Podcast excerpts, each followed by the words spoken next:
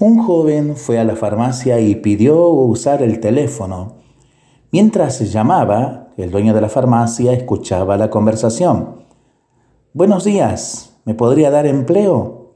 Puedo cortar el césped de su jardín, dijo el joven al teléfono. Ya tengo a alguien que me corta el césped, muchas gracias, se escuchó que respondía una señora del otro lado de la línea.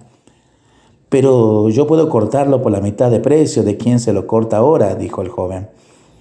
Gracias por la oferta, pero estoy realmente satisfecha con el servicio que recibo actualmente. Pero yo puedo barrer su vereda y hacer que su jardín luzca como el más lindo de todo el vecindario, afirmó el joven. No, muchas gracias, concluyó la señora. Sonriendo, el joven colgó el teléfono. Entonces el dueño de la farmacia, que había escuchado toda la conversación, se acercó. Me gusta tu actitud, muchacho. Felicitaciones por tu espíritu positivo.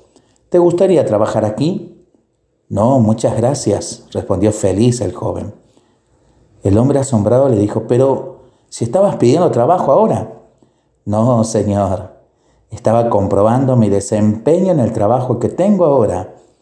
Yo soy la persona que trabaja para la señora que acabo de colgar, dijo el joven. Enseñanza que podemos tomar de este relato?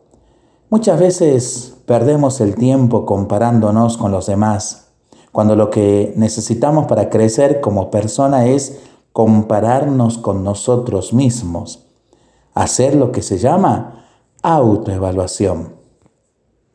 ¿No te parece, querido amigo, querida amiga que estás escuchando este mensaje? Para pensarlo y para rezarlo en familia y entre amigos. Mientras lo hacemos, pedimos al Señor su bendición para este día y para esta semana que ya estamos transitando. Mientras tanto, le seguimos pidiendo por nuestras intenciones y nosotros responsablemente nos cuidamos y nos comprometemos a ser verdaderos instrumentos de paz. Que el Señor nos bendiga en el nombre del Padre, del Hijo y del Espíritu Santo. Amén.